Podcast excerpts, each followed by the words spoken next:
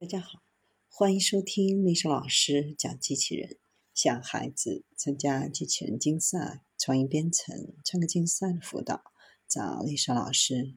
欢迎添加微信号幺五三五三五九二零六八，或搜索钉钉群三五三二八四三。今天丽莎老师给大家分享的是，鲶鱼头骨有数个链接机制，或能激发新型水下机器人的设计。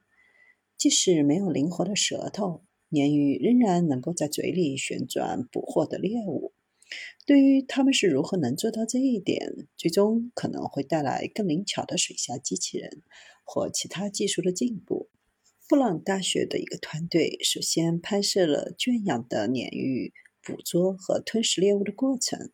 科学家们使用了一种被称为 X 射线移动形态重建的动作捕捉技术，使得他们能够在动物进食的时候看到它们头骨的内部。人类只有一根可移动的下颌骨，而根据观察，鲶鱼却有十几根。这些僵硬的骨头通过灵活的关节相互连接，因此鲶鱼的头骨具有十七个连接机制的功能。可以通过张开嘴的前部、垂直扩大喉部、水平扩大嘴的中部、向上或向外张开腮盖等动作，在嘴里面移动水和猎物。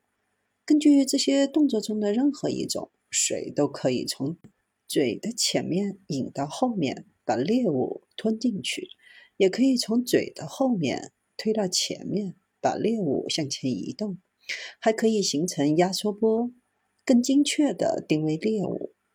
在大多数情况下，鲶鱼坚持使用七种主要动作。